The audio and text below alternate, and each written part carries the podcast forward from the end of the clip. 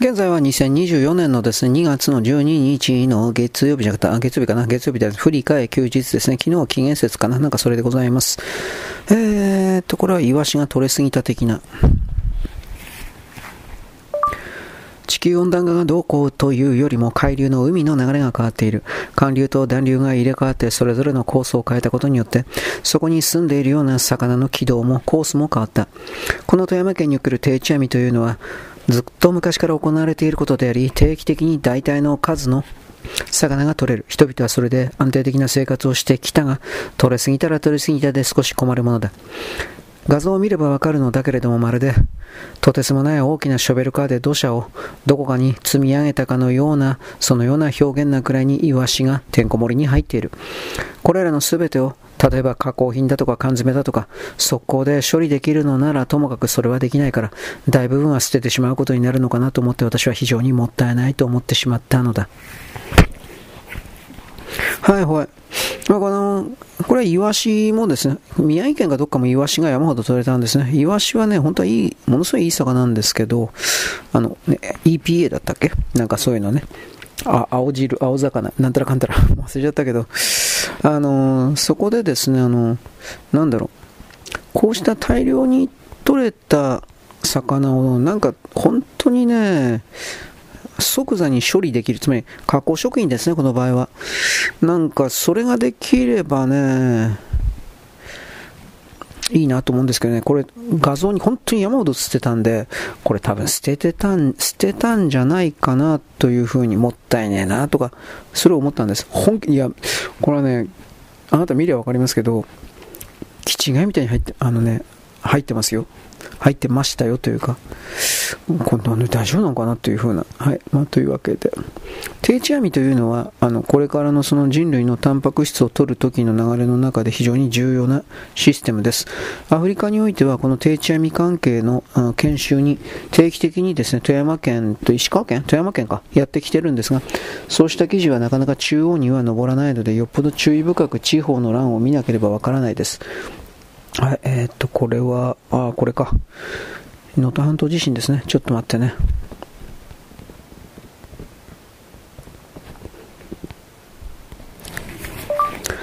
今回の能登半島地震において、田んぼに崖ができている。田んぼが2つに割れている。そうした画像を私はいくつも見たので、これらに関しては地方の北国新聞でなければそれをチェックしていなければ中央には上ってこない情報だが、こうした巨大な動きを見せつけられると、今回の動きが人工地震がどうだとか、簡単に言えるようなものではなく、本当に地球の営みにおける人間にはなかなか説明のできないような大規模なものであったのであろうということが伺える。昨日の報道で能登地震が一発目で起きて、極端なサイズの短い周期の縦揺れと表現するが、これが起きて13秒後に3秒か4秒か超長期振動におけるゆっくりとしたしかし巨大な横揺れが重なって合成されてこの2つの動きのベクトルが地上における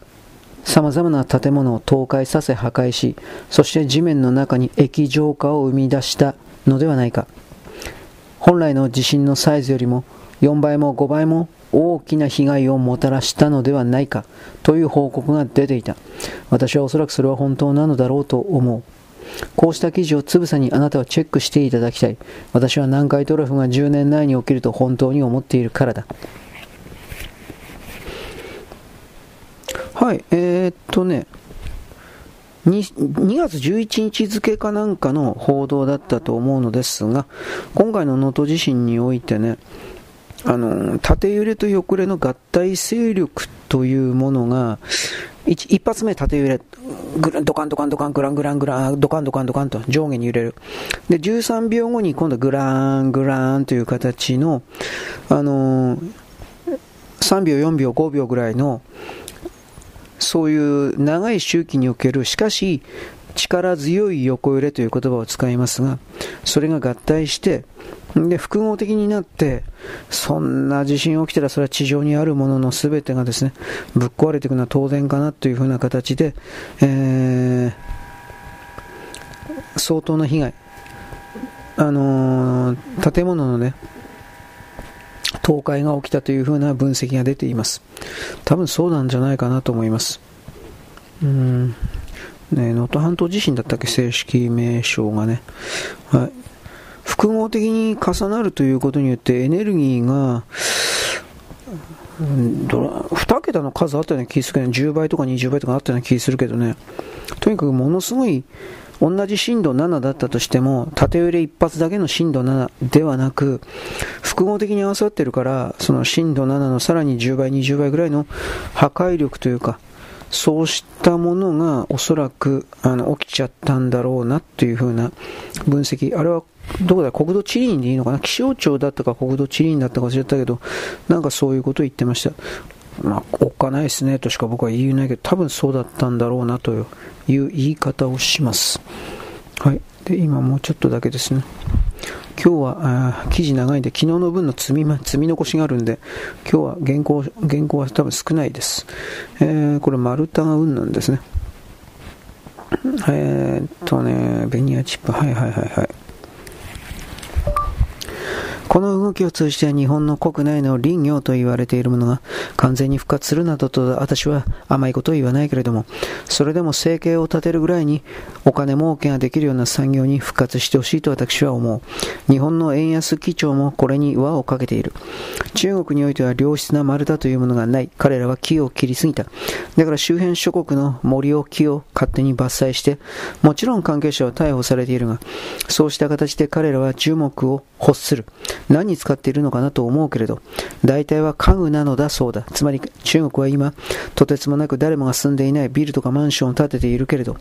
その分の9割以上は人は住まないけれど、残りの1割における人が住むような部屋において、机、テーブル、ベッド、様々なものに家具が木製の家具が必要とされる。そうしたものの需要が増えているのは事実であり、その良質な材木を、この場合丸太だけれど、丸太はあんまり儲からないのだけれど、日本からたくさん輸入するという動きが始まっているという、これはこれである意味いいことなのだろうと私は疑問符をつけながら、とりあえずあなたに伝える。はいはい。そういうわけなんです。丸太はね、単価あんまり高くないんで、うーん、そんなに美味しい商売じゃないんですよ。せ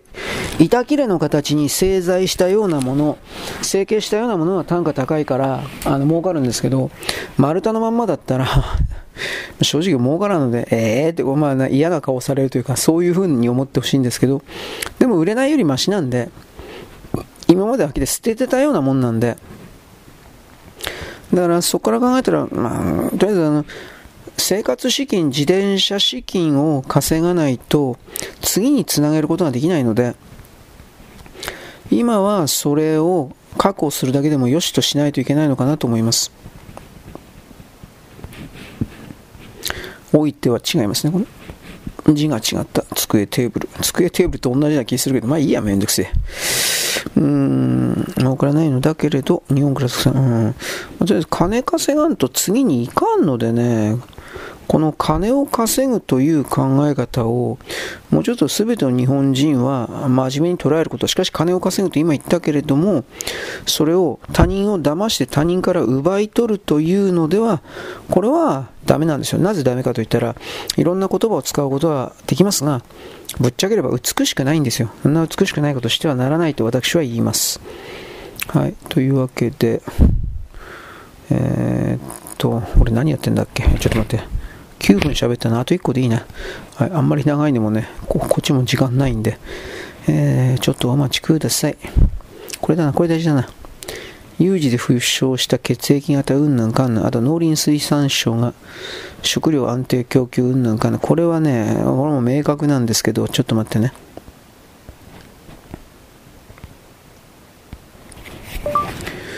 すべての血液型に対応する結晶製剤、そして補給路が断たれた時の国内の食料の確保、つまり食料増産命令、この2つはセットになっている。バカでもわかる。台湾を中国が侵略する可能性が日々高まっており、それは冗談でもなく、こうした備えをしておかなければ、いざその動きが起きた時に、日本人はたくさん飢えて死ぬ、病気になって死ぬ、兵隊さんが死ぬ、などといったことが実際に現実化するのであって、このことに向けて今から準備をしておくのは当たり前のことだ。台湾の侵攻が2024年中にあると私は言わない。しかし25年を過ぎるとだんだんとその可能性は出てくる。中国は24年の大統領選挙においてトランプ大統領が勝てば事態が変わるとおそらくそれを考えている。だからそれまでは中国の経済を持たせるというか中国国民を黙らせる武力などでそうしたことを通じてなかったことにする政策を今年1年はやるだろう。中国の国内の経済がどれだけ壊れても大統領選挙の結果を待つまで持たせるだろう。そして大統領選挙の結果が彼らの思惑通りのコントロールのできない、例えば民主党のニューサムであるとか、ミシェル・オバマであるとか、そうしたものになった場合においては、これは本当に台湾侵攻をやると決めてしまうかもしれない。この辺りはわからない。中国は、ああ見えて、世界に対する侵略支配しか考えていないけれど、その侵略支配の内部にアンチカバール、アンチディープステート、アンチネオコンというものを持っている。では彼らが正義の味方かというとそんなものでは全くなく、彼ら中国は今言ったカバールやディープステートやネオコンやムーニスト統一教会といったものたちよりも上の存在だから自分たち中国、漢族、中国人民こそがこれらになり代わって全ての地球人類を支配する当然の権利を持っていると、こっちの方に心を移動させてしまっている人たちだという表現を私はあなたに伝えておく。いずれにせよ、中国の台湾侵攻は本当にあり得る。しかしおそらくは今年はないのではないかと見ているが、私は、それは甘いかもしれない。わからないが。あなたはあなたで判断していただきたい。はいはい。なんか頑張ってます。何頑張ってるかよくわかんないけどよ。まあ、とりあえずこの、どう考えたってね、戦争準備ですよ。で、これはね、あのー、病院船とかその辺を作るかどうかというのを僕は一応見てます。日本病院船持ってたかな？病院の船とかで病院船です。アメリカは病院船3隻ぐらい持ってなかったかなと思うんだけど、ちょっとこれわからないんですが、うーん。黙らせる武力などでと、はい、持たせるの持つはこっち保険の方ですね。まあいいや、まあ、1年今年1年はねとりあえず時間稼ぎすると思います。大統領選挙はどうなるかによって。間違いなくロシアも中国も、あのー、トランプ大統領の誕生を待っています。だから今回中国は民主党の側のうーん不正選挙の協力の求めというものはきっとあるだろうけど多分応じないんじゃないかなとは思うそっちのは損するから、うん、トランプ大統領がどう考えたっていいからという言い方なんですけどね